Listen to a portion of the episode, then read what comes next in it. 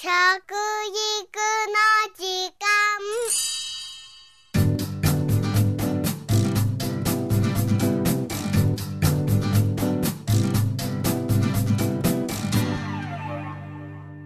服部幸男です。食育の時間ポッドキャスト。今月は来月平成23年度の4月からスタートする新しい食育推進基本計画の展望をお話ししています今回は具体的な数値目標についてお話をいたしましょうこれまでの食育推進基本計画にも9つの目標値がありましたけれども新規のものはこれが11に増えているんですね。どこがどう変わってどんなものが増えているのか、今回は1つ目から5つ目までを見ていきましょうね。まず1つ目、食育に関心を持っている国民の割合の増加。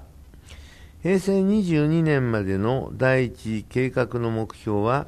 国民の90%以上に関心を持ってもらいたい。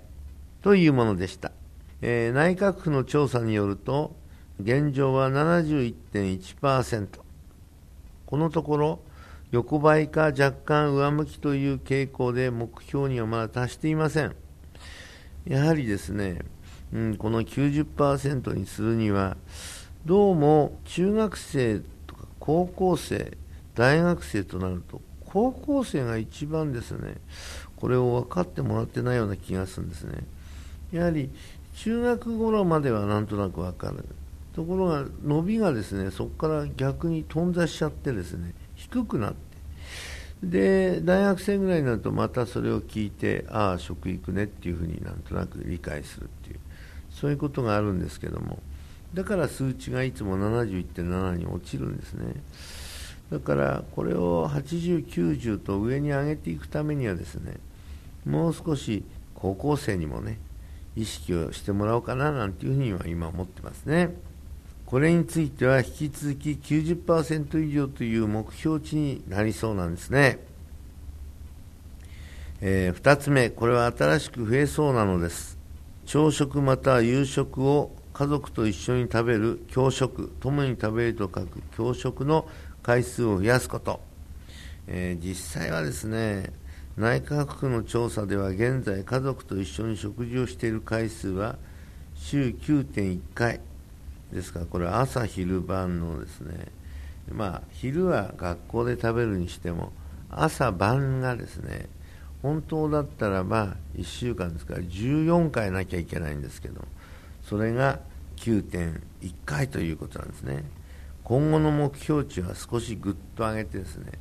10.2回以上にしたいなと今よりももっと意識してもらいたいというわけです。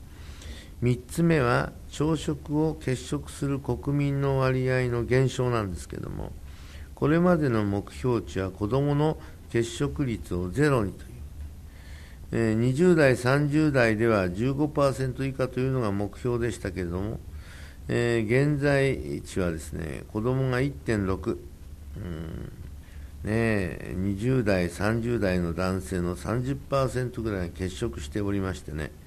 パーセンテージではね、うん、ちょっと30じゃまずいよねと、10%以下に持っていきたいというところですね。今後の目標も引き続き子どもゼロ、20代、30代男性は15%以下というなるように持っていきたいということですね。え、4つ目は学校給食における地場産物を使用する割合の増加ですが、今26.1%ぐらいまで来ています。これまでの目標30%以上をまだ達成していないんです。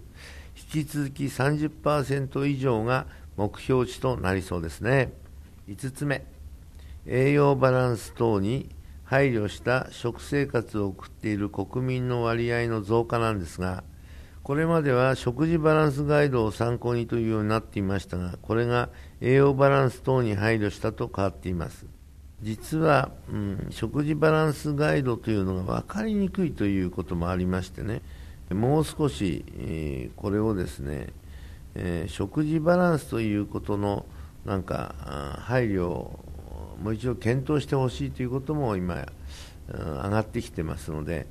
そういうことで、せっかくあの駒の形は作られてきてはいるんですが、えー、それをもう少し見直す方法をですねこれから考えていきたいというふうに思っています。ということで新しい食育推進基本計画の目標値を5つ見てまいりましたがあと6つあります。残りはまた次回お話しいたしましょう。食育の時間服部幸男でした。